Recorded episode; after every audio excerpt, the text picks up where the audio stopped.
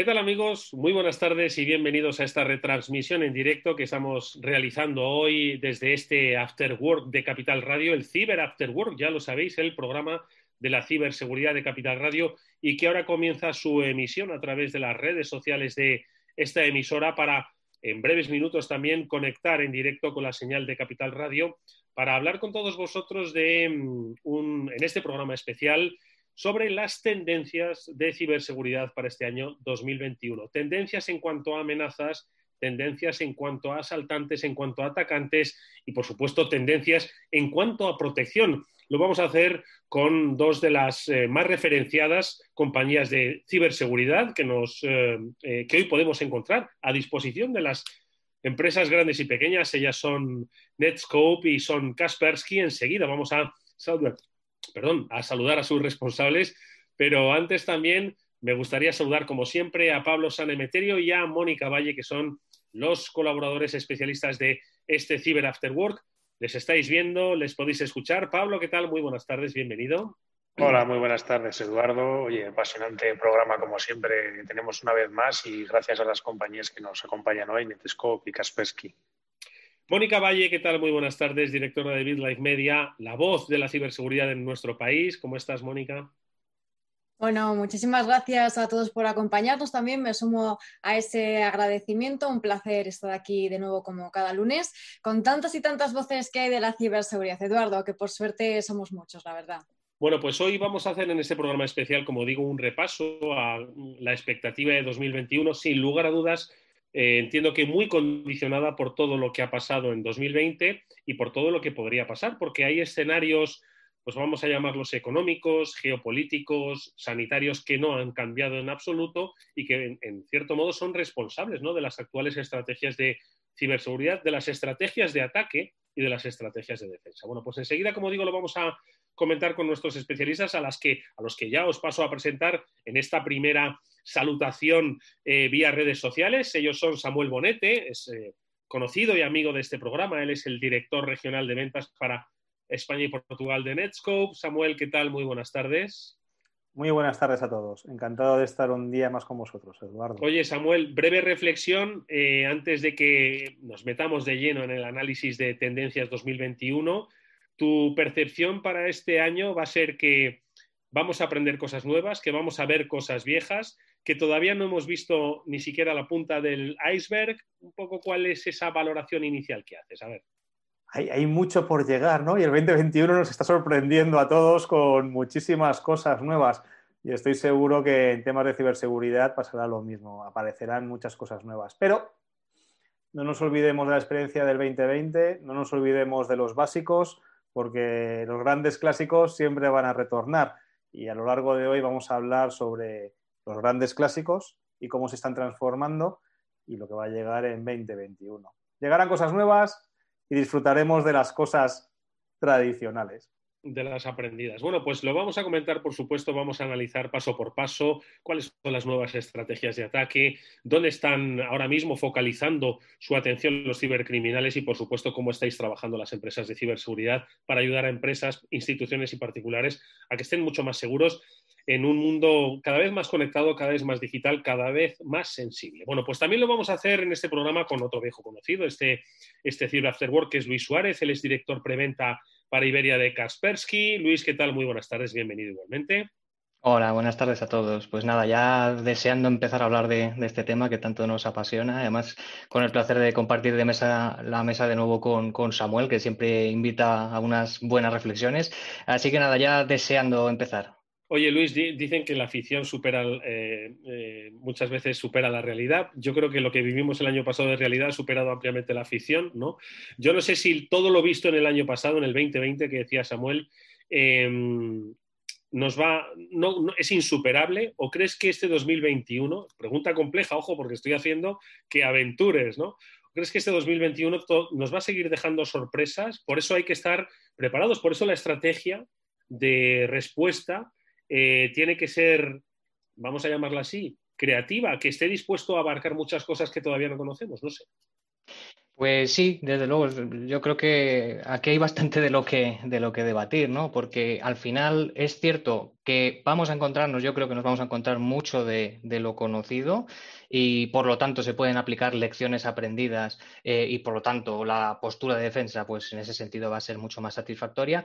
Pero eh, aquí lo que nos preocupa es meternos un poquito en esa bola de cristal, que quitarle un poco de misticismo a todo esto. Básicamente lo que hacemos es analizar cuáles han sido las tendencias, cuáles, han sido los, los vértices de, mm, ataque más, eh, mm, más vistos ¿no? durante el año pasado y por lo tanto pues hacer una especie de extrapolación para ver qué nos espera este año.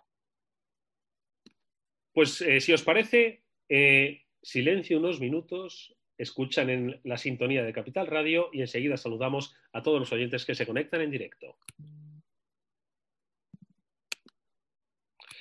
Pues bienvenidos, estamos ya en directo en la radio, estamos en el Cyber After Work de Capital Radio un lunes más, si nos estáis escuchando en directo. A todos aquellos que os incorporáis a la sintonía de Capital Radio, que sepáis que hemos saludado ya a nuestros invitados hoy a este programa especial de ciberseguridad en el que vamos a analizar las tendencias 2021 y en el que nos acompañan Pablo Sanemeterio, Mónica Valle, los referentes de la ciberseguridad no solo de este programa, sino para muchos eh, de los que habitualmente nos seguís. Y con nosotros hoy, lo recordamos, van a estar Samuel Bonete, director regional de ventas para España y Portugal de Netscope, y también Luis Suárez, director preventa para Iberia de Kaspersky. Con ellos vamos a analizar cuáles son las tendencias, las ciberamenazas para este 2021, pero si os parece, eh, sí que me gustaría que hiciésemos, bueno, pues para sentar un poco las bases precisamente de este análisis, ¿no? Esta eh, prospección que vamos a hacer para este año, que hagáis un breve repaso, los cuatro os lo pido, a Pablo, Mónica, Samuel, eh, Luis, que hagáis un breve repaso sobre lo que ha supuesto para vosotros, desde la óptica también de vuestras compañías, obviamente, ese 2020, ¿no? Es cierto que comenzó, pues eh, ya ni recuerdo cómo comenzó el año 2020, porque parece que el año comenzó en marzo, ¿no? Y sin embargo, bueno, pues en enero teníamos unas previsiones, unas expectativas que luego obviamente se vieron alteradas, ¿no? Entonces, haced una, reflexión sobre lo vivido y lo aprendido en ese año 2020. Eh, venga, empezamos, si queréis, por Mónica, Pablo, eh, Samu y, Luis, para luego, como digo, sentar las bases del 2021. Me, me, gusta esa jerga que tiene, que tiene Samuel. Venga, adelante, Moni. Efectivamente, sí, coincido con Samuel que al final pues hay que ver dónde estamos, de dónde venimos, ¿no? Para saber un poco qué es lo que nos puede deparar ese futuro. Y bueno, en el ámbito de la ciberseguridad, pues una de las primeras cosas que vimos, Eduardo, y que lo estuvimos comentando en uno de los primeros episodios de Cyber After Work, uno de los primeros programas de 2020, fue ese ese ransomware que además estaba acompañado de extorsión. Eh, lo recordamos, el ransomware, este software que cifra los datos, que pide un rescate por ellos, por simplificarlo muchísimo, pues además los ciberdelincuentes le dieron una vuelta de tuerca y em, se adentraban en los sistemas de la empresa para robar, extraer información confidencial con la que luego pues eh, chantajear em, advirtiendo que si no se pagaba, si no se hacía lo que ellos decían, pues iban a publicar esa información confidencial, etcétera, ¿no? Entonces, ese ransomware más extorsión eh, que el CCNCERT eh, lo denomina Human Operated Ransomware, el ransomware operado por humanos, ¿no? Digamos que es un paso más en, en, esa extorsión, en ese chantaje y por algunos em, estudios, algunos informes que están observando cómo puede ser ese futuro, pues, em, pues se, va, se, va, a incluir ¿no? en este 2021 entre las tendencias. De hecho, eh, uno de los informes de, de, Kaspersky para este 2021 se lo dice. ¿no?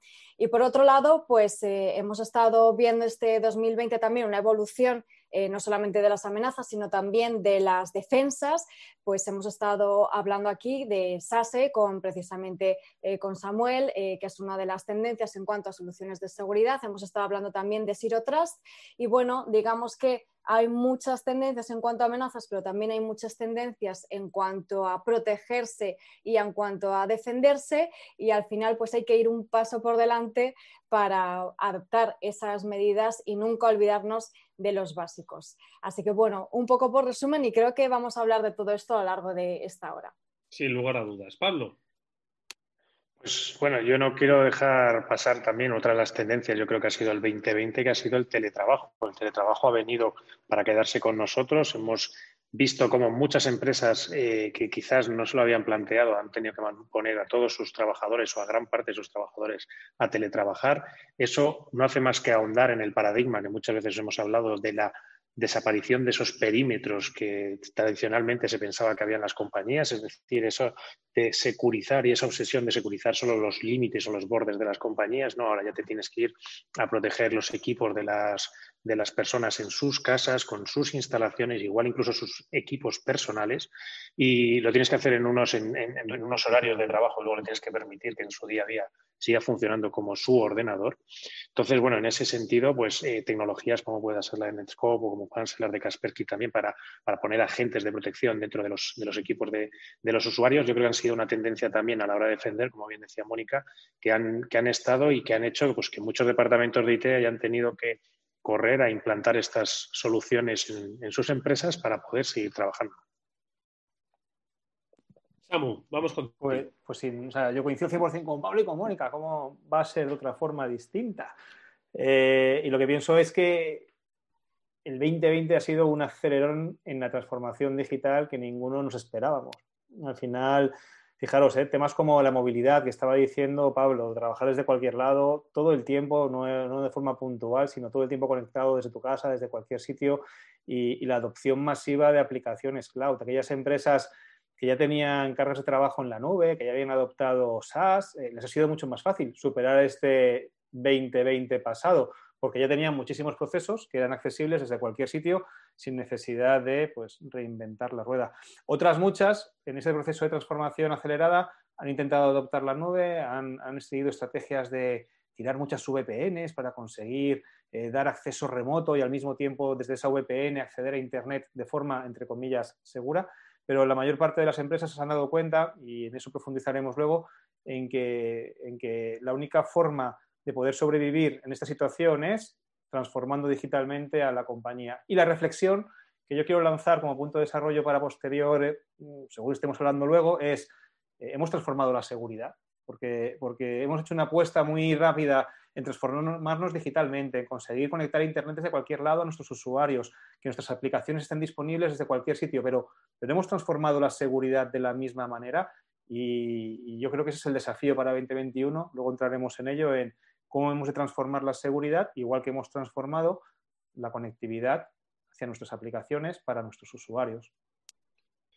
Estoy muy de acuerdo ¿eh? con lo que ha dicho Samu, ¿no? La velocidad ¿no? de la que presumimos en la que nos hemos adaptado todo, empresas, ciudadanos, comercios ¿no? que venden online, estudiantes que estudian a través de casa, pero claro, hemos hecho los mismos deberes para la seguridad. Muy interesante esa reflexión. Vamos contigo, Luis, ese 2020, eh, claro que empieza, Kaspersky piensa unas cosas en enero, pero en marzo efectivamente cambia un escenario completo, ¿no? Que obliga a redefinir estrategias, a ver eh, nuevas amenazas y, por supuesto, acompañar a ese nuevo ecosistema de empresas, Totalmente. Em, yo siempre tengo un dicho para esto y es que nuevas tecnologías, nuevas vertientes de ataque, ¿vale? Entonces, eso es una cosa que yo creo que todas las empresas tienen que entender, que no hay ningún salto seguro en ningún sitio, ¿vale? Ni a la nube, ni a ningún lado. Y no nos olvidemos de que al final los ciberdelincuentes también están muy en sintonía con absolutamente todo lo que está pasando. Lo primero que nosotros empezamos a registrar desde Kaspersky cuando empezó la pandemia, no a nivel focalizado, sino más a nivel global, fue un incremento a nivel de ataques de, phishing relacionados con temas de, eh, bueno, pues relacionados con, con, COVID. Además, algunos de ellos, según fue avanzando el año, se fueron sofisticando muchísimo. Aquí, en concreto, en territorio nacional, tuvimos unas campañas de suplantación de la seguridad social, pues de atacantes, ¿no? Que se hacían pasar precisamente por, eh, bueno, por, por, este organismo, ¿no? Eh, dando a entender que te daban tu prestación por el ERTE y que tenías que rellenar unos campos una web que evidentemente no era de la seguridad social, ¿no? Entonces, todas estas, eh, digamos, todas estas tendencias que, venimos observando se, vienen dando. Y, por la parte también de eh, aquellos que están más relacionados con, la parte de eh, las vacunas, por ejemplo, también hemos notado un incremento de atacantes que van precisamente contra, contra estas farmacéuticas no nos olvidemos de que estamos hablando de una auténtica carrera en lo comercial, de cuál es ya ni siquiera hablar de a nivel farmacéuticas, ¿no? Porque al final debajo de, ese paraguas de la farmacéutica hay un país, ¿no? Y todo el mundo quiere aparecer en la foto de la primera empresa o el primer país, el, abanderado, ¿no? Que, se hizo con, precisamente con, la vacuna, ¿no? Entonces, eh, eh, hemos visto mucho, mucho de esto y precisamente de ello luego seguro que entramos en detalle de qué es lo que nos espera en este 2021. La verdad es que habéis hecho un, escenario pre-2021 muy acertado, ¿no? Los cambios que se han producido, la aceleración, la transformación de procesos, la catalización de determinados eh, eh, aspectos, servicios que sí, que se esperaba que se fuesen a producir, pero no de manera tan masiva y tan inmediata. Esa, adopción son un poco los que han marcado este escenario. Y por eso os pregunto, Samu, Mónica, eh, Samu, Mónica, Samu y, Luis, también a Mónica y a Pablo, por supuesto, si también se ha producido una evolución en el tipo de delincuente. Es decir, eh, antes hacía referencia a Mónica, no sé, me he quedado con las siglas, el HOR, que era el Human, eh, ¿cómo era?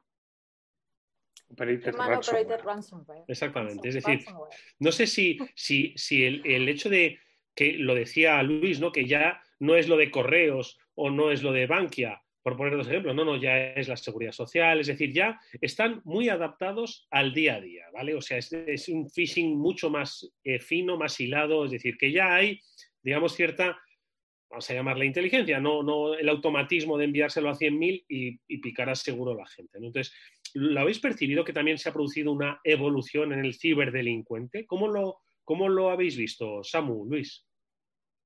Bueno, pues si quieres darle tú, Samu. Gracias, Luis. Lo veíamos, ¿no? Que estaban profesionalizándose y están profesionalizados. O sea, yo creo que no hay nada, no hay nada nuevo en este sentido.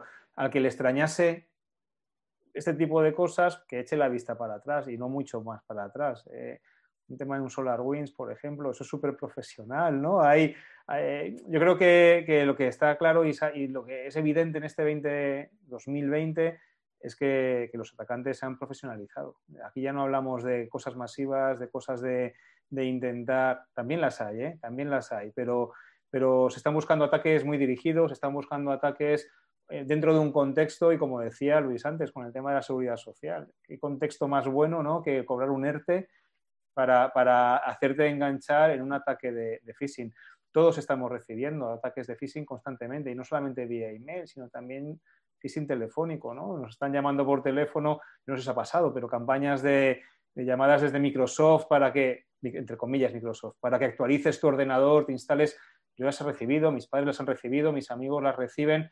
Entonces, está por, está por detrás, hay, hay un grupo muy grande, una mafia muy grande queriendo, teniendo los mismos intereses que las empresas, intereses económicos detrás de esos ataques. y yo lo que pienso es que lo que sí que están cambiando son las técnicas en, la forma de intentar enganchar a, sus nuevos clientes, que somos nosotros. Y dado que hemos adoptado masivamente el teletrabajo, dado que hemos adoptado masivamente las herramientas de cloud, se está utilizando la cloud cada vez más para engañar al usuario. Yo confío en Office 365, yo confío en Teams, yo confío en Google, porque estoy utilizando sus herramientas todos los días. Con lo cual, no me extraña una llamada de Microsoft o no me extraña que me manden un formulario en un, Google Form o en un Microsoft Forms donde tenga que meter información. ese tipo de herramientas, formularios de Google, eh, páginas de malware alojadas en AWS, formularios en Microsoft, es lo que está utilizándose a raíz de este apogeo del teletrabajo y este apogeo del cloud como vectores de entrada para que los usuarios dejen su información y puedan hacerte ese malware tan, o ese ataque tan dirigido. Luis. Bueno, yo quiero destacar con, mayúsculas y en subrayado esto que comentaba Samuel, de la profesionalización, ¿vale? Como bien ha indicado él, él lo ha llevado por la parte de las técnicas, tácticas y procedimientos, que evidentemente eso está continuamente evolucionando, ¿vale? Eh, pero yo me lo voy a llevar casi más a, a lo que es la parte más de, casi de estructura, ¿no? Que siguen estas, empresas, vamos a llamarlas así, porque realmente muchas de ellas funcionan casi como, como una empresa, con, una organización que poco tiene que envidiarle a, una empresa. En ese sentido, yo, por ejemplo, me, eh, me llamó mucho la atención eh, como Egregor, que es bueno, uno de los digamos, actores más reconocidos a nivel de ransomware dirigido que ha habido durante los últimos años, pues estos atacantes se han profesionalizado tanto que incluso ahora tienen un, departamento, por decirlo así, eh, de redes sociales, o, mejor dicho, de em, eh, community manager, por decirlo así. Tanto es así que en su propia página web llegaron a felicitar las navidades a sus clientes, mm, no sin cierta sorna, ¿no? porque al final no nos estamos hablando de que son extorsionadores, es decir, te están vendiendo unos datos que te han secuestrado ¿no? Y, todavía tienen eh, la poca eh, decencia ¿no? de además eh, hacer chascarrillo con ello. Entonces, bueno, ya digo, estamos viendo una profesionalización con mayúsculas, de, especialmente del ransomware dirigido, donde además estamos viendo tendencias bastante peligrosas, donde grupos de APT pueden compartir ya no herramientas, que era algo que hasta cierto punto se venía haciendo desde un tiempo a esta parte, sino incluso comparten también información a nivel de eh, credenciales que hayan recopilado de una empresa, pues pueden mercadear con ellos, pueden intercambiarlos con, mafias que se dediquen precisamente a este, por desgracia, lucrativo negocio. Eh, por lo que cuenta Luis, eh, perdona, que quería apuntarte. Ah, simplemente eso, precisamente por esta parte de inteligencia de amenazas también que está contando Luis, una de las cosas que, se empieza a ver o que se empieza a ver en esa profesionalización del, ransomware que, comentan tanto Luis como Mónica es que se está empezando, no sé si te acuerdas de estas eh, imágenes en las que no se ve bien las, las, letras o que se intentan poner como retos para que no haya un robot detrás de una página web, sino no, no acceder en el sitio típico. Los captchas. Pues se están incorporando los captchas para eh, poner ahí la contraseña de ese malware o de ese fichero que te va a infectar y que no lo puedan detectar la solución de seguridad. Es decir, va cifrado con una contraseña que te ponen dentro de un captcha y así se aseguran que es un humano el que está poniendo la contraseña y al que van a infectar. De todas formas, eh, yo quería preguntaros, vamos ahora a hablar, obviamente, si ambos, tanto Samuel como, como Luis, habéis coincidido en la profesionalización, eso nos dirige hacia la personalización de los ataques. Por lo tanto, la inteligencia de amenazas yo creo que se hace hoy más necesaria que nunca. Ya no es como dice Samuel, que se sigue haciendo, envío a 100.000 tíos al azar, sino vamos a dirigir ataques específicos de estudio de mercado hacia instituciones, empresas, personas. Es decir, mm, vamos a observar a alguien. Entonces, hablaremos de eso ahora, pero de, esta situación que describía Luis, un poco de esta actitud incluso de demostrar públicamente a través de redes sociales los logros. Eh, Mónica, yo no sé si nos puedes decir un poco, porque nosotros hemos hablado muchas ocasiones con, del trabajo que realizan ingentes silencioso, ¿no? los cuerpos y fuerzas de seguridad del Estado, pues para perseguir a, pues a estos ciberdelincuentes. Sin embargo, yo no sé si se, se, ven demasiado impunes, es decir, al final en las noticias vemos la detención y, la incautación de un alijo del narcotráfico, la detención de una banda que extorsionaba físicamente, tal, que asaltaba. Es decir, vemos eh, el, efecto ¿no? de, la, de, la, lucha contra la ciber, contra la delincuencia. Sin embargo, aquí no tenemos tantas noticias. La sociedad no, no sé si percibe que hay un esfuerzo, una lucha, y por tanto, bueno, pues que no hay impunidad en estos actos y sin embargo se muestran en redes sociales. Es decir, no conozco a ninguna banda de butroneros de bancos chuleando en redes sociales. No sé si me explicáis, si me explico. Moni lo que ocurre en Internet, como todos sabemos, es que al final esa atribución, que es lo que nos han contado muchas veces eh, pues, eh, los miembros de fuerzas y cuerpos de seguridad del Estado que nos han acompañado, pues es lo más complicado, ¿no? Al final, lograr atribuir ese delito, ese ciberdelito, a una persona, a un grupo de personas, a unos ciberdelincuentes, a un grupo de cibercrimen.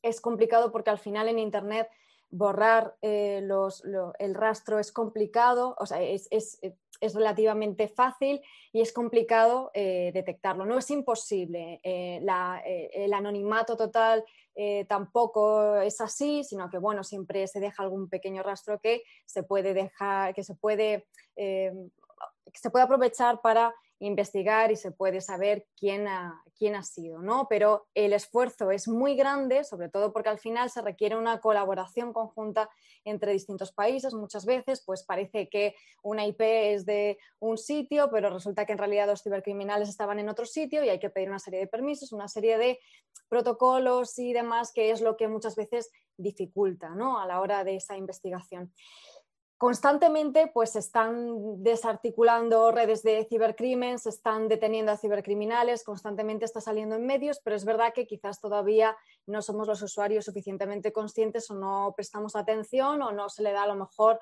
eh, tantas horas en, eh, en, redes sociales o en medios de comunicación como a otras cosas. ¿no? Pero yo creo que poco a poco y sobre todo en los últimos años ha ido aumentando la conciencia de, los usuarios sobre esto y la preocupación, aunque efectivamente todavía queda. Pero bueno, em, la, labor que están haciendo todas estas autoridades en este ámbito, la verdad es que es enorme. Nos lo han contado aquí alguna vez y bueno, ya aprovecho y animo a que se escuchen algún otro, algún que otro eh, programa sobre el tema, porque por ejemplo el caso Looping que nos estuvo contando eh, aquí en Cyber After Work la Guardia Civil, pues fue muy representativo de cómo precisamente se puede lograr capturar a un cibercriminal. Yo creo que no solamente las, pues las, las, organizaciones públicas, Guardia Civil, Defensa, etcétera, etcétera, están haciendo un buen trabajo, sino también las empresas eh, están educando a sus usuarios y cada vez más se ven campañas de educación, campañas de concienciación, eh, formación en temas de ciberseguridad, detección de phishing, cómo detectar un email que es de phishing, en qué has de fijarte por parte de las empresas hacia los, hacia los usuarios. En esa línea también hay herramientas, incluyendo Netscope, que pueden ayudar en esa evangelización y en esa educación del usuario. Yo, por ejemplo, si veo que un usuario intenta meter credenciales corporativas en un formulario de Microsoft que no está en la instancia de Microsoft corporativa, te estás conectando a una instancia que puede ser de un atacante o una instancia que puede ser de alguien que la ha creado para un ataque de phishing, pues yo te voy a dar un aviso y te voy a decir, oye, ¿estás seguro de que quieres meter tus credenciales en esta instancia que no es la instancia corporativa? Pues intenta subir un dato que puede tener información sensible a una instancia personal de OneDrive yo te voy a dar un aviso y te voy a decir, ¿seguro que quieres llevar ese dato a una instancia personal de OneDrive? esa educación que se hace bien de forma regulada o de forma pum, pum, pum, por parte de la organización periódicamente, más las herramientas de monitorización y de notificación de los usuarios que puede tener la organización para educar a sus usuarios, es también clave en todo esto, en que la gente sepa utilizar mejor Internet y de una forma más segura. Estoy de acuerdo con lo que dice Samuel, entiendo que vosotros también. Cuando yo me refería a la banda de butroneros, eh, entiendo que eh, uno no deja las llaves del banco puestas ¿no? en, la, puerta de fuera o procura, como siempre hemos dicho, pues no ir por callejones oscuros a determinadas horas en determinadas zonas que se sabe que, ¿no? Entonces entiendo que al final la lucha también empieza con nosotros, ¿no? Con la propia actitud de las empresas por adoptar ¿no? medidas de seguridad, efectivamente, y ahí está la, la formación sin, lugar a dudas.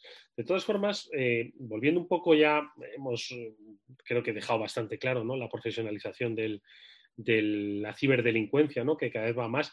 Muchos de nosotros lo hemos visto. Mismamente, eh, la, vamos, la veracidad de, los phishing que nos han llegado en, los últimos, las últimas semanas, a mí, por ejemplo, eh, mismamente el, correo de, Capital Radio, te llegan correos que, hay que ser muy avezado, muy avezado para no, para no pinchar en, el mismo, porque es que tienen un grado de realidad de que remitido por un compañero de la radio con un asunto lógico de log, es decir, no dice, te remito la factura. No, yo no soy el financiero, sino cosas que, tienen mucha lógica, creo que ah, se están refinando, se están perfeccionando. Entonces, en ese sentido, os pregunto, Luis, em, eh, si tuvieseis que hablar de top tres ¿no? de las estrategias de ciberseguridad o de seguridad que dais a las, a las empresas. En, Kaspersky, ¿cuáles serían? Luego, Samu, me dices cuál es ese top 3, porque entiendo que han cambiado. Es decir, la inteligencia de amenazas hace año y medio estaba presente, por supuesto, en la oferta de servicios de ciberseguridad, pero quizás no estaba tan a tope, sino que era quizás pues, controlar más la entrada, en fin. Eh, ¿Cuál es ahora mismo eh, vuestro top 3? Vamos a ver, Luis. Bueno, yo eh, primero alinearme un poco con esto que estáis comentando de la concienciación. Kaspersky, sobre todo para los oyentes que lo sepan, somos una empresa que, bueno, normalmente se nos conoce más por el endpoint, que es, digamos, nuestro producto más fuerte, es de donde venimos, pero desde de un tiempo a esta parte decidimos diversificar el digamos, la, gama de productos y servicios que ofrecemos a nuestros clientes. Y una de las piedras angulares de esta diversificación fue precisamente la concienciación. Eh, para nosotros la concienciación es sigue siendo un punto muy importante. Yo sí que es verdad que a lo largo de los años he ido viendo una mejoría por parte de, de las empresas porque lanzan varias iniciativas de concienciación, pero nosotros lo que nos gusta es, digamos, llegar a un nivel que sea completamente entendible por el usuario, ¿vale? Entonces nosotros de lo que hablamos siempre es de las habilidades de ciberhigiene digital, ¿vale? Que para que nos entendamos, esto básicamente lo que es es eh, las mismas, los mismos principios de sentido común eh, por los que te riges ¿no? cuando, eh, estás en, el mundo físico, es decir, tus padres te dejan solo en casa y te dicen, oye, no abras la puerta a extraños o tienes que hacer ciertas preguntas, ¿no? Pues quizá esos mecanismos que no tenemos tan interiorizados y ya no digamos los que no son nativos digitales, ¿no? Pues lo que buscamos es una forma de desarrollar en base a desafíos, en base a juegos, desarrollar estas habilidades. Por ejemplo, este caso que comentabas tú, Eduardo si yo como usuario soy consciente de que no debo compartir mi contraseña con nadie, no importa el contexto, no importa el mensaje, no importa, sé que mi, contraseña no la debo compartir con nadie, ni siquiera porque me llamen por teléfono diciendo que son de la policía o de Microsoft o de cualquier otro sitio. Entonces, al final nosotros creemos mucho en, reforzar, eh, ya digo, todas, todas estas disciplinas y luego, evidentemente, por lo que sería la parte de la, de la protección, pues sí, es, cierto que es, puede ser digamos, completamente diferencial el hecho de contar con inteligencia a la hora de detectar un ataque específico sobre la organización.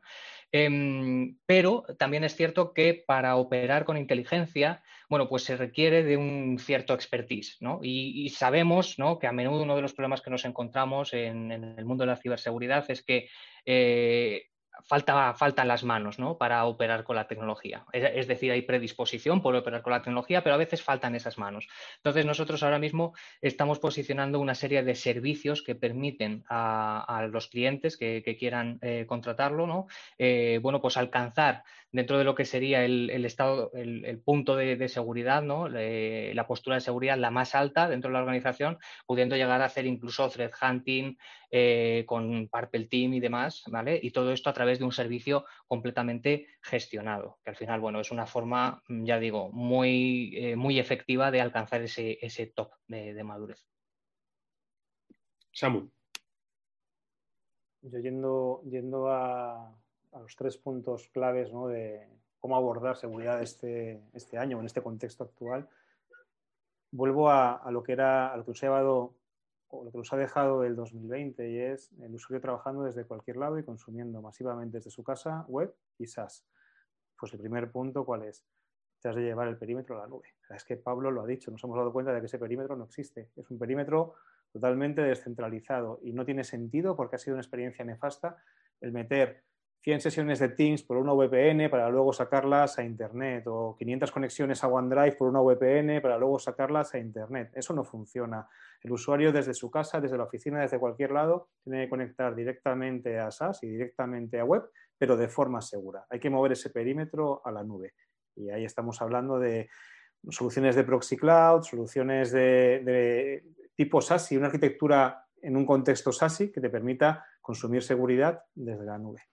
El segundo de los puntos, o el segundo de las reflexiones es, si yo me llevo un proxy a la nube o yo me llevo ese perímetro a la nube, eh, ¿me vale con un proxy convencional de toda la vida? ¿Me vale con, una solución de, las de siempre o con un firewall de siempre pero puesto en la nube? ¿O ha cambiado mi realidad? Pues la realidad se ha cambiado.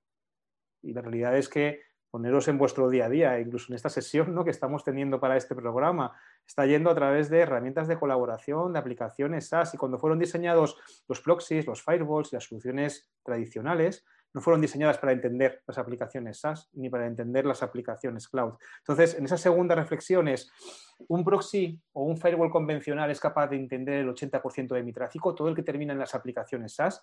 Y la respuesta es. Si tienes que irte a una solución SaaS, Asegúrate de que ese proxy, ese firewall, entienda muy bien lo que hace el usuario en el 80% de tu tráfico, que es lo que termina en aplicaciones cloud. Porque solamente de esa forma vas a poder protegerle contra amenazas, contra ataques y vas a poder controlar tus datos cuando trasiegan hacia cualquier aplicación cloud.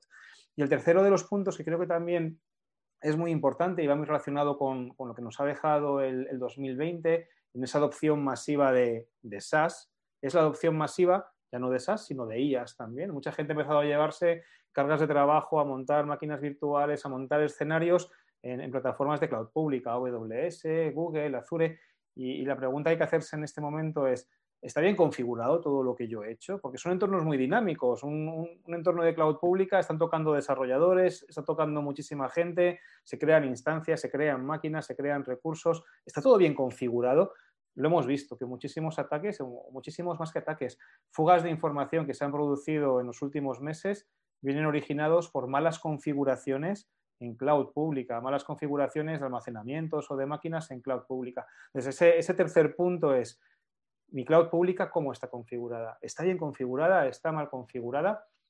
Tres, tres cosas. Llévate el perímetro a la nube. Segundo, que tu perímetro en la nube entienda no solamente lo que pasa en web, sino también lo que pasa en las aplicaciones cloud. Y tercero, si estás adoptando cloud pública, asegúrate de que está bien configurada. Serían así tres recomendaciones rápidas. La verdad es que es así. Eh, al final, eh, nadie se preguntaba si su edificio era antiterremotos y no pasó la legislación hasta que hubo un terremoto, ¿no? Entonces, claro, nadie se ha preguntado si estaba todo bien configurado porque no habíamos tenido pues esta migración obligada y masiva, ¿no? Que nos ha, como habéis eh, apuntado, hecho desaparecer el perímetro, ¿no? Obviamente, es que han, cambiado las reglas del juego, es decir, que no es que sea una, una insistencia de las compañías de ciberseguridad, que es que quieren vender, ¿no? Oiga, es que las reglas del juego han cambiado, han cambiado para todos, para las empresas, para los particulares, y hay que adaptarse, Samuel. Y, con ese contexto, yo insisto, es que no valen las soluciones de toda la vida, porque se ha, visto que, el remedio cuál ha sido cuando hemos tenido el problema. El remedio fue más y más y más y más VPNs, que todo el tráfico entre en la empresa y salga a través de los firewalls, los proxies y los cacharros convencionales. ¿Pero para qué? ¿Para meter latencia? Porque es que ese cacharro convencional, ese proxy o ese firewall, no entiende si Samuel está yendo al Teams de Eduardo o está yendo al Teams de Netscope o está yendo al Teams de Kaspersky. No lo sabe, no están pensados para eso. Entonces, punto número uno, ese perímetro no tiene que estar en tu empresa, tiene que estar en la nube. Te vas a ahorrar costes, explotación, tiempos de parcheado, ventanas de cambio. Es un servicio, un security as a service. Y, y punto número dos, probablemente esté diseñado ya para qué? Para entender lo que hace el usuario, no solamente cuando va a Internet, navegación web, sino también para entender lo que hace cuando va a las aplicaciones cloud. Ese concepto de Next Secure Web Gateway siempre lo decimos, ¿no? Como un proxy cloud, pero de nueva generación, que sea tu primer paso hacia una estrategia de seguridad desde la nube, SASI, una estrategia de Security as a Service. Pues yo que también quería compartir con todos nuestros oyentes que uno de los puntos quizás con el que cerramos el año y, fue también, yo creo, de los que nos va a venir persiguiendo durante este próximo año, 2021, es el, tema de SolarWinds y el tema sobre todo del, de, la cadena de suministro, de, estas eh, empresas con las que todos colaboramos, es decir, no existe a día de hoy una empresa monolítica que lo haga todo, todas las empresas dependen de terceras. Y entonces, pues, ¿cómo se pueden proteger o cómo pueden asegurarse las empresas de que esas empresas en las que depositan su confianza para llevar a cabo su día a día se toman la seguridad tan en serio, al menos tan, en serio como ellas, que no te digo más? ¿Cómo creéis que hay que plantearlo, Luis? Eh, por ejemplo, tú primero, luego ya Samu. Bueno, nosotros, nosotros venimos observando ya una tendencia que digamos que se ha hecho aún más evidente precisamente en 2020 y es eh, un poco este, este cambio de paradigma, ¿no? este cambio de entender la, ciberseguridad. Es decir, muchas compañías entienden eh, la ciberseguridad, pues, una serie de controles, como, como ya ha indicado Samuel, más basados en el perímetro, ¿no? más basados en mecanismos reactivos, basados en conocimiento, cosas conocidas, ¿vale? Pero, eh, de nuevo, cuando hablamos de ataques sofisticados, ataques dirigidos, ataques donde posiblemente el atacante tenga bastante información sobre tu infraestructura a nivel de qué mecanismos o qué dispositivos tienes protegiendo ese perímetro, ¿vale? Mm, una de las, eh, digamos, tácticas más eficientes para recopilar esta información muchas veces es incluso a través de los propios pliegos, pliegos que se publican, ¿no? Donde se publica información sobre la empresa Incluso también a través de OSINT, eh, los atacantes muchas veces recopilan información de los perfiles que trabajan dentro de esa compañía. Es decir, si veo que hay perfiles que tienen una certificación en tal producto, muy posiblemente ¿no?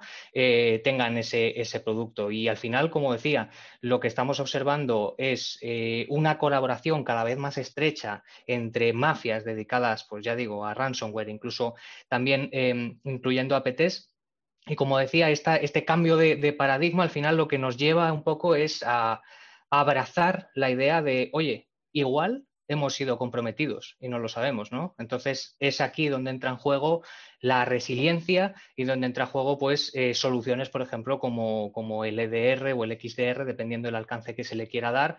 Y un poco la tendencia que estamos viendo de cómo se combate, o mejor dicho, cómo se detecta esto, es evidentemente entendemos que cualquier compañía puede verse comprometida, ¿vale? Eh, luego tendrán que seguir los cauces que tengan que, dicte su incident response y demás.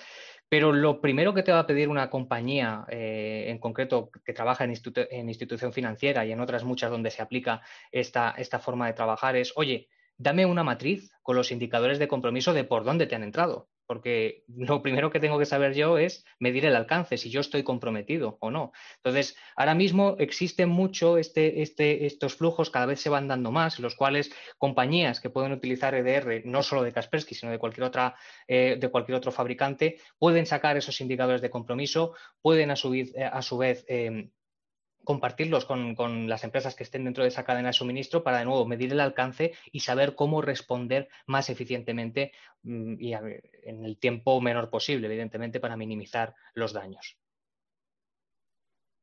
También, yendo también con la pregunta así de Pablo de la cadena de suministro y demás, eh, creo que hay dos, dos componentes. Una primera componente y es, a mí como proveedor, yo como Netscope, como proveedor de servicios de seguridad en la nube, me tienes que exigir, ¿no? Me tienes que exigir porque soy, soy parte de tu, de tu cadena de seguridad y me tienes que exigir.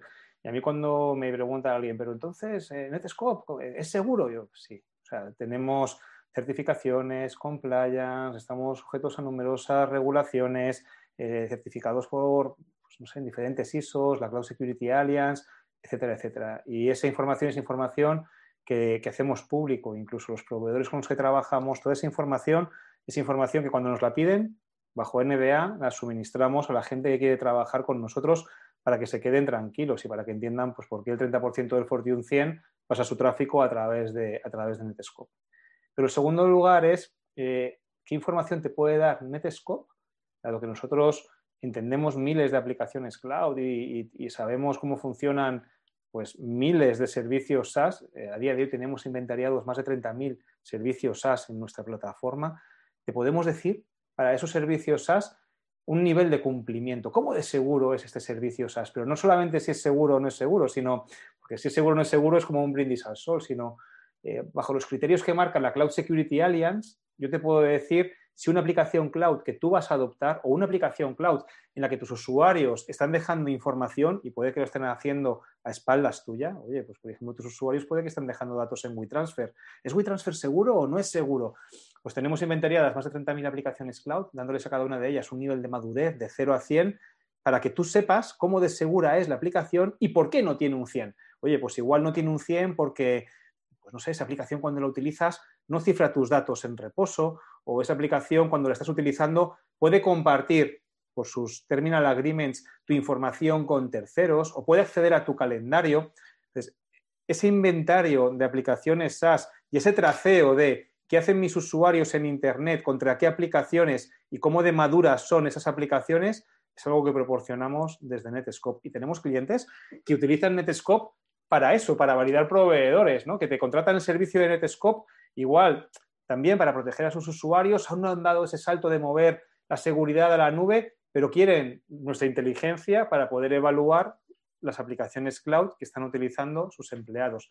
Ese concepto del Shadow IT, pues llevado también a Shadow IT con valoración de la aplicación que estás, que estás utilizando. Recordad que nosotros, el Shadow IT está muy bien, pero siempre decimos, lo importante es el Shadow Data. Ya no es solamente saber si la aplicación es buena o mala, sino si la aplicación es mala, ¿eres capaz de saber qué datos han terminado en ese WeTransfer, qué datos han terminado en ese LinkedIn o qué datos han terminado en esa aplicación cloud? Y es ahí donde creemos que tiene que estar el foco. No solamente en saber si un proveedor es bueno o malo, sino también si se está utilizando, saber qué datos están terminando dentro de ese proveedor.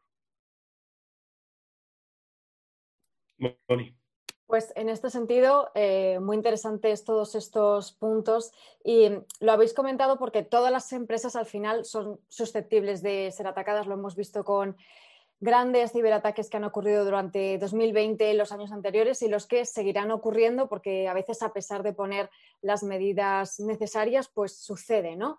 Em, por eso es importante no creerse inmune, en ese sentido la cadena de suministro que decía Pablo es muy importante, una parte también fundamental en nuestro país, sobre todo, son las pymes, eh, que no crean que están al margen de esto, porque bueno, es un ámbito donde eh, hay que seguir impulsando. Eh, compañías como vosotros hacéis una labor muy importante divulgando sobre esto. Y por otro lado, otra parte de esto muy importante es la resiliencia que, que comentabais también, la eficiencia, la capacidad de respuesta, porque si eres atacado y puedes llegar a ser atacado, pues hay que saber responder. Como decíais al principio, hay que digitalizarse, pero hay que fortificarse también y hay que entrenarse para responder ante estos retos. Así que quizás también un apartado un poco más olvidado en algunas ocasiones. Em, y Luis, eh, ¿vosotros cómo creéis que hay que hacerlo? Y si puede ser o debe ser 2021 el año de la ciberresiliencia.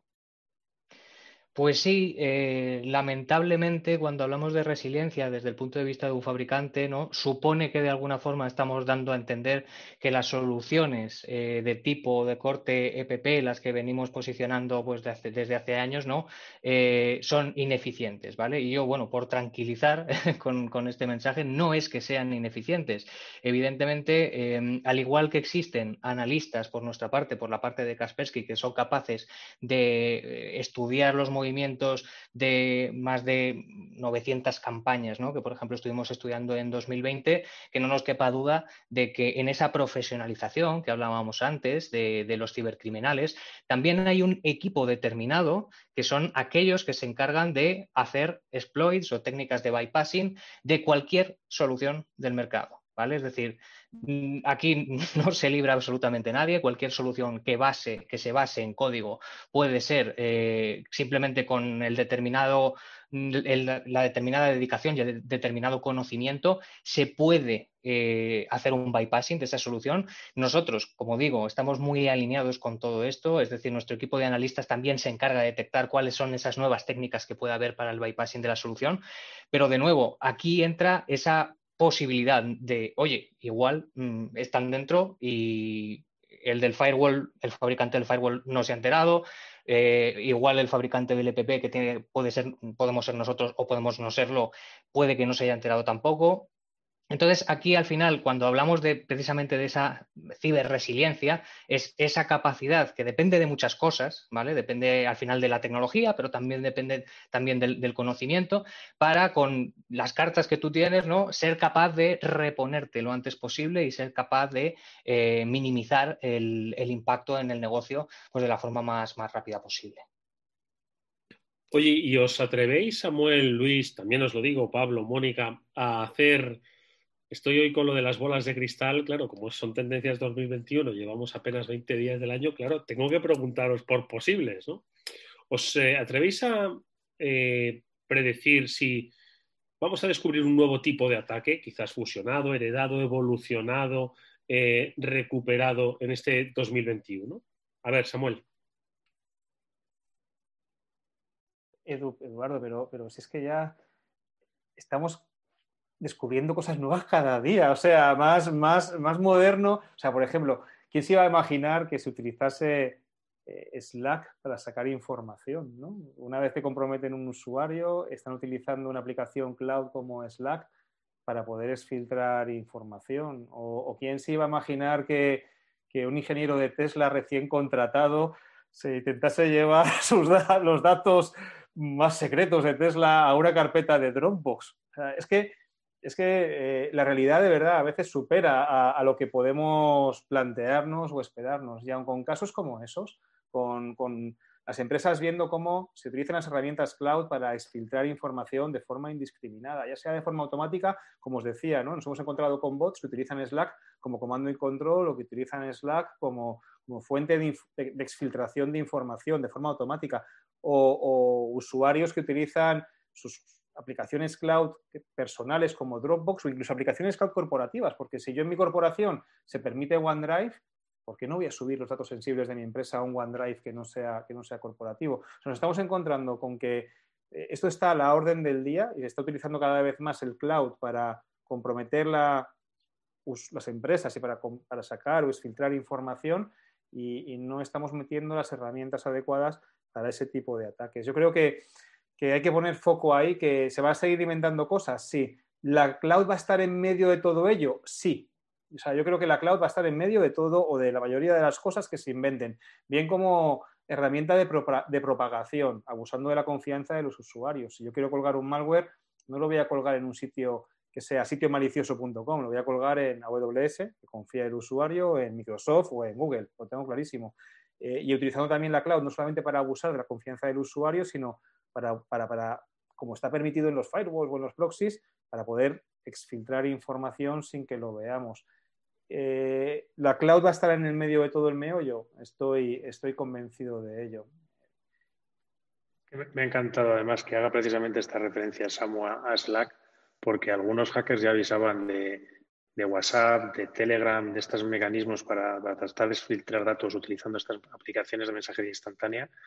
Pero es que yo creo que, como bien apuntaba también Luis, es que vamos a estar viendo también cada vez más bypasses. O sea, el tema de SolarWinds ha ocurrido porque se han saltado medidas de protección, han conseguido entrar hasta, hasta la cocina en un, desarrollador de software y han conseguido colocar una piedrita de software sin que nadie se haya dado cuenta, incluso lo han firmado y lo han distribuido entre todos sus, sus atacantes. Con lo cual, bueno, yo me, atrevería a decir que alguno más de este estilo volveremos a ver, porque es el mismo que ya vimos en NonPetya hace 3-4 años también, cuando, cuando empezaron a atacar al sistema de impuestos eh, ucraniano. O sea que yo creo que alguno de estos más veremos por el, por el futuro. Pero recuerda, Pablo, ¿cuál es un SolarWinds? ¿Cuál es el origen de, todo, de toda la madre del cordero? Un GitHub mal configurado. Hmm. es, una aplicación cloud, entonces eh, yo creo que lo que sea cloud va a estar detrás de, detrás de, de todo, bien para distribución, bien por abusando de una mala configuración de un SAS o abusando de una mala configuración de un o bien como herramienta de exfiltración. Y vuelvo, soy súper pesado, pero vuelvo con el mensaje. Eso no se resuelve con una solución perimetral, eso se resuelve desde la nube. el, el, futuro de la seguridad está en la nube y soluciones así como Netscope te permiten solucionar esos y otros muchos problemas, pero no con un firewall o con un proxy convencional vas a hacerlo. Hay que dar ese salto de llevar la seguridad a la nube también. ¿Qué opináis, Luis, desde Kaspersky? Eh, ¿Vamos a ver nueva amenaza? ¿Vais a, desde Kaspersky, a proteger frente a esa potencial nueva amenaza? Pues en efecto, Eduardo, yo creo que este año, como decíamos al principio, vamos a descubrir muchas cosas nuevas. Y voy a poner unos cuantos ejemplos ¿no? de cosas que desde Kaspersky preveemos que puede haber ciertos riesgos, ¿no? como, como comentaba bien Pablo, de un nuevo un nuevo SolarWinds o un nuevo NotPetya, ¿vale? Eh, el año pasado sucedió una cosa con bastante importancia, que es el hecho de que se filtrara el código fuente de Windows XP, ¿vale? Es posible que muchas de, las personas que nos están escuchando ahora digan, bueno, a mí yo estoy libre, ¿no? Yo me he quitado ya los XP de en medio, a mí no me afecta. Eh, pero nosotros no nos queremos olvidar precisamente de, de esa vertical, ¿no? Que es precisamente la de industria, donde estamos hablando que hay pero un montón, un montón de sistemas operativos completamente obsoletos, abandonados eh, por parte del, fabricante, en, el cual, claro, el problema de que un sistema operativo esté abandonado mm, no es solo el hecho de que no te vayan a sacar un parche, es que posiblemente eh, la visibilidad que puede tener ese día cero vaya a ser mucho más reducida. Aquí se nos pasa el testigo, o mejor dicho, nosotros, los fabricantes de seguridad, cogemos ese testigo y decimos, bueno, vamos a ver eh, qué compromisos, qué, qué, tendencias nuevas estamos viendo precisamente por la parte del XP. Y yo creo que precisamente esta exfiltración de código fuente de Windows XP, pues es muy probable que nos lleve a, esperemos que no, pero algún sustillo precisamente en, en infraestructuras críticas. Luego, por otra parte, estamos viendo también el Bitcoin ha alcanzado a principios de este año ¿no? valores históricos. ¿no? Ahora creo que ha vuelto a bajar un poquillo, pero eh, de nuevo, lo que decíamos antes, eh, los ciberdelincuentes están súper al día de todas estas cosas. Entonces, eh, yo lo que le diría a, las personas que nos estén escuchando es que si tienen algún tipo de cartera de intercambio de, criptomonedas y demás, Aquí no se trata de, volvernos todos locos, ni mucho menos, pero sí que las protejan, que utilicen eh, distintos mecanismos como la autenticación de múltiples factores y demás para, poder protegerlas, porque preveemos que va a haber un ataque eh, o unas campañas ¿no? dirigidas precisamente contra estas criptomonedas, porque ya estamos viendo, de hecho, que hay actores específicos que se están dirigiendo en concreto contra esta vertical. Y ya por último, la última predicción que, quería lanzar eh, va en relación con el 5G, ¿vale?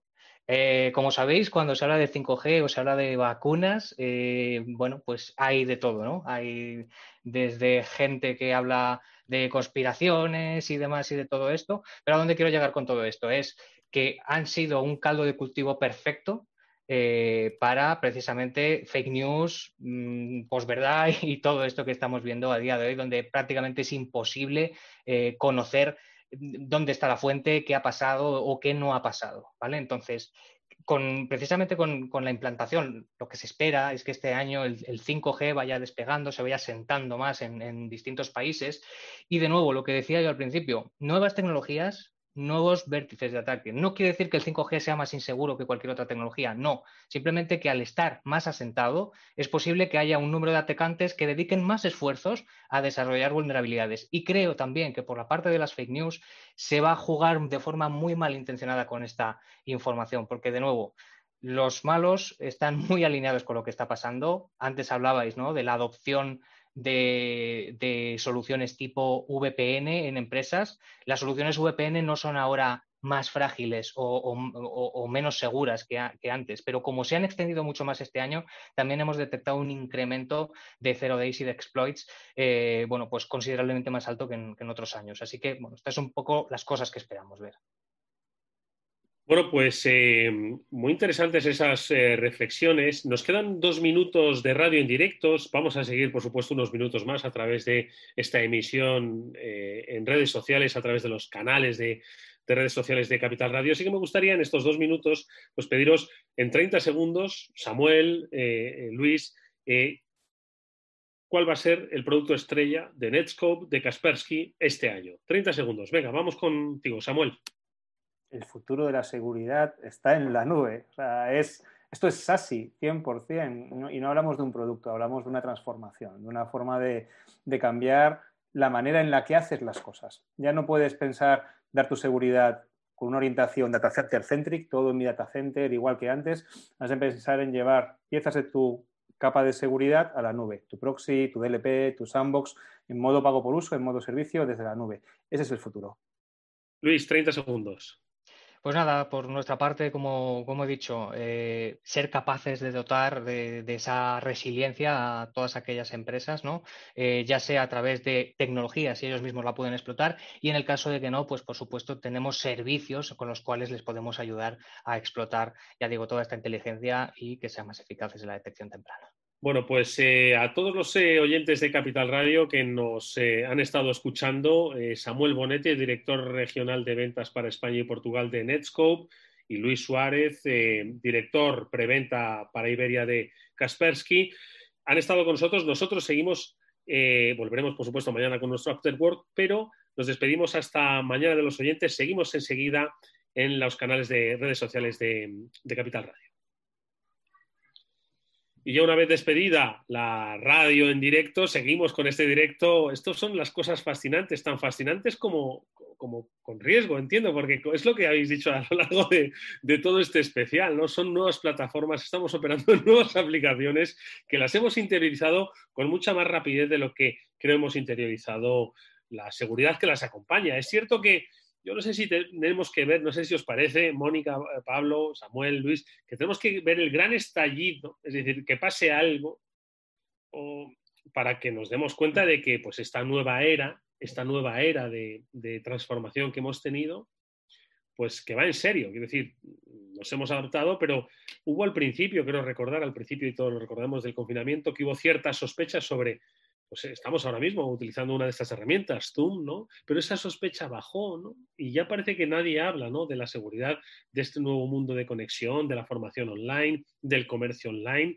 No sé si estamos siendo demasiado confiados, no sé qué os parece a vosotros. A ver. Pero ¿qué más quieres que pase, Eduardo? no, no, no quiero Tenemos los meteoritos, las nevadas, las inundaciones. No quiero. por, lo menos, por lo menos que Internet eh, esté más tranquilo, ¿no? Aunque tengamos sustos de vez en cuando, pero, pero ¿qué, más, ¿qué más nos puede pasar? No lo sé, ¿qué, pensáis? A ver. Mónica. Yo sí que creo que, mm, en línea de tu reflexión, eh, no debemos esperar a que ocurra esto que nos pasa siempre a, las personas, ¿no? Que valoramos más las cosas cuando las perdemos que cuando las tenemos, ¿no? Es cierto que durante estos últimos meses eh, lo que ha facilitado las cosas dentro de la gravedad de la situación ha sido que hemos tenido em, a nuestra disposición la tecnología, las conexiones y todo eh, a nuestra mano, ¿no? Gracias a eso hemos podido comunicarnos, hemos podido seguir trabajar, gracias a todos los ingenieros, informáticos, técnicos, eh, todos los que trabajáis en empresas de ciberseguridad, gracias a eso pues se ha podido sostener eh, tantos millones de personas trabajando desde casa y se ha podido eh, pues, seguir avanzando. ¿no? Entonces, en ese sentido, bueno, pues ya hay especialistas y expertos que han apuntado desde hace tiempo que pues los próximos... Mm, objetivos de los ciberdelincuentes pues serán estas infraestructuras que nos permiten precisamente esto, ¿no? Si se atacan a esto y nos chantajean con, oye, pues te voy a dejar sin conexión o te voy a dejar sin poder comunicarte. Mira, pues si alguna empresa le quitan Teams, no sabría qué hacer esa empresa. solo, están reunidos permanentemente con Teams. O sea, le dicen, no pueden hacer nada, macho. O sea, pero digo Teams por decir, ¿eh? ¿Sabes? O sea, claro, ¿qué? Sí, sí, Imagínate que nos secuestran ahora el programa. No des ideas, no des ideas, anda. Luis, vamos con Ah, no, que continúa, Mónica. No, no, doy paso, a Pablo. Digo que, que, cedo el, testigo a Pablo. No, me dejamos a Luis, que, quería intervenir. Yo creo que seguro que tienen alguna idea un poco menos malvada. Bueno, a ver, yo siempre digo que la tecnología per se no es ni mala ni buena, que al final depende, ¿no? de quién la opere, ¿no? Un coche, un coche en sí mismo que no vaya pilotado no es malo, pero un coche a 240 por hora con un conductor borracho y poco responsable, pues es un arma homicida, ¿vale? Pues con esto pasa un poco igual. Y, y yo sí que creo que desde el punto de vista de la ciudadanía, y esto ya lo sacamos de lo que sería el espectro de empresas, ¿no?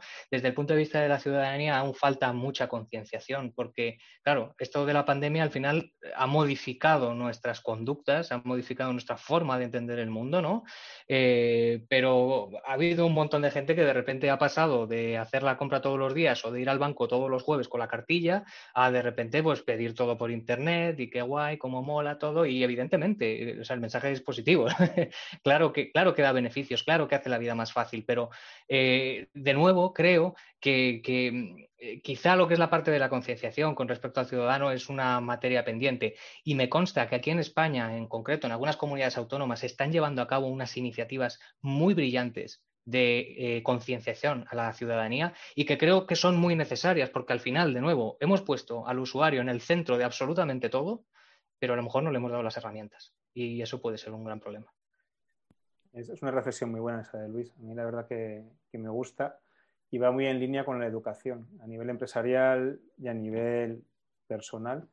Eh, educación de seguridad y formación en seguridad. Y sí que es cierto, volvemos al inicio del programa, ¿no? En, 2020 ha sido una, aceleración, una transformación digital y ahora hace falta educar al usuario en esa transformación que hemos hecho y educar al usuario en, la seguridad necesaria para ese nuevo contexto. me parece muy acertada la reflexión de Luis. Oye, y eh, os voy a pedir otra previsión. Este año eh, ¿qué vamos a ver más? ¿Os acordáis el año pasado, le, le, digo a Mónica y a Pablo, porque fue el año pasado, ¿no? Cuando estábamos hablando de, del secuestro del ayuntamiento este de Baltimore. Eso fue el año pasado, ¿no? Sí. En 2020. Ahora me decís 2020 y me da... Pues me yo da creo un que fue en 2019. O 2019, ya estamos. En 2019. Sí, pasaron tantas cosas el año pasado que puede ser, pero a mí me suena que el año del ransomware, en, de los secuestros de las ciudades, fue 2019. O sea que ya es viejo hablar de, o sea, en 2021 ni está ni se le espera ese tipo de secuestros, ¿os acordáis? De sí, fue, Baltimore, fue de 2019. 2019. Las 174 sí, sí. ciudades fueron ¿Cómo pasa el tiempo? Que sepa. ¿Creéis que vamos a ver más ataques del tipo SolarWind en el sentido en el que vamos a descubrir cosas que están pasando ahora, pero que hasta mediados de año o finales de año no vamos a ser conscientes de que se han producido? ¿Es también esa línea de ataque silenciosa, eh, grave y que afecta además pues, a un alto componente, en este caso de empresas pues, estratégicas, empresas de seguridad, empresas claves para, para un país? ¿Por dónde creéis que, que vamos a ver, Pablo? A ver, es que sois, eh, yo creo que es uno de los retos en general que tiene toda la, tanto la industria es la seguridad como casi todas las empresas. Y es que un atacante silencioso y profesional, eh, hace no muchos años la media eran 300 y pico días hasta que te dabas cuenta de que estaban. Yo creo que poco a poco vamos consiguiendo reducir esa ventana con la aplicación de inteligencia artificial, la aplicación de automatización, la aplicación de soluciones de ciberseguridad que permiten monitorizar más eh, elementos dentro de una organización. Y poco a poco esa ventana yo creo ya puede estar cercana a los 180, 150 días. Nos sigue quedando y nos sigue tocando reducirla aún más pero es uno de los grandes retos que tenemos en, en, seguridad y por supuesto que va a seguir pasando. Vamos a tener casos de empresas en los cuales han estado dentro y les han permitido pivotar y llegar a información a través de, de otra serie de, de, máquinas y de ordenadores. Yo, yo, mi, mi, reflexión en este punto es que también depende mucho de quién esté detrás del ataque. ¿no? Eh, estamos hablando de ataques orquestados por, por gobiernos, no tienen, no tienen esa necesidad rápida de hacer caja. ¿no? Si, es un, si es una organización criminal que no está respaldada por un gobierno, lo que quiere es hacer caja. Cuanto más rápido, mejor. Campaña de ransomware, infecto, busco la recompensa y te vuelvo a infectar si puedo luego. Pero cuando estamos hablando de una, de una campaña que está eh, sponsorizada por un gobierno o por, o por una industria, ¿no? igual eh, hablando de farmas, eh, hablamos mucho de los gobiernos, pero igual es que son las propias empresas que están detrás de campañas contra otras empresas, ahí, ahí ya no es un lucro rápido porque sabes que te van a pagar por resultados y cuanto más tiempo estés callado y cuanto más tiempo estés escondido, mejor va a ser.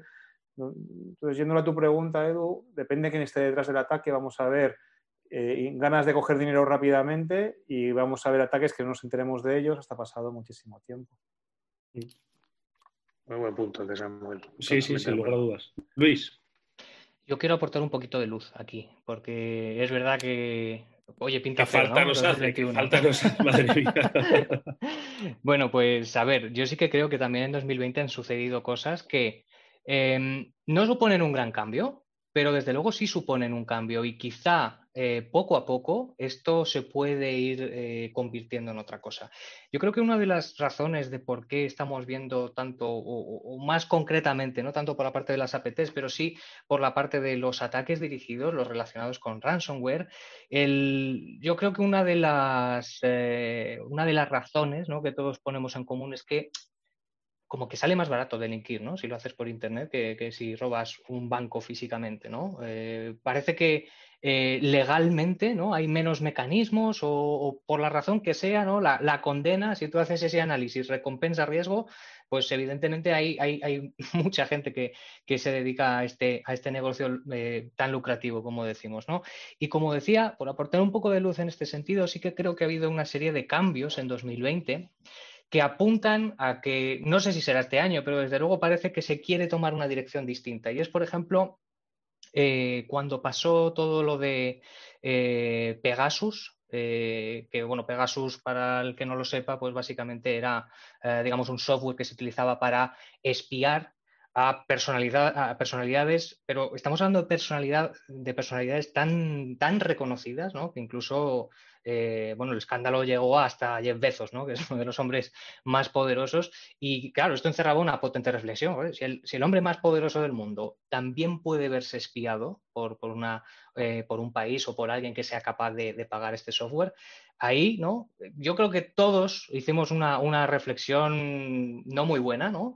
Y lo que sí que creo que cambia las reglas del juego es que por primera vez, en este sentido, WhatsApp, que fue la empresa bajo la cual se desarrollaron esas técnicas para, desarrollar el espionaje, puso una demanda contra el grupo NSO, que bueno, es una agencia de, espionaje israelí que desarrolló este software Pegasus, eh, y puso una demanda. Y ya digo que esto de alguna forma sienta un precedente y también yo tengo la sensación de que eh, quizá desde el punto de vista de los fabricantes, ¿no? Cada vez estamos más juntos en el sentido de saber que esto hay que pararlo un poco entre todos, ¿no? Y al igual que muchos de nosotros estamos cooperando en distintas iniciativas, como puede ser el No More Ransom Project o, como pueden ser, nosotros ahora recientemente también hemos estado colaborando con esa revisión eh, del NIS, eh, de, precisamente que, se está planteando en, Europa, yo sí que creo que se están dando pasos acertados. Todavía estamos muy lejos ¿no? de tener ese Naciones Unidas para ciberseguridad, en el que de alguna forma eh, unilateral, ¿no? Decidamos hacia dónde hay que ir, ¿no? Estamos lejos de eso todavía, pero sí que creo que se están dando los pasos adecuados para llegar a eso en algún momento.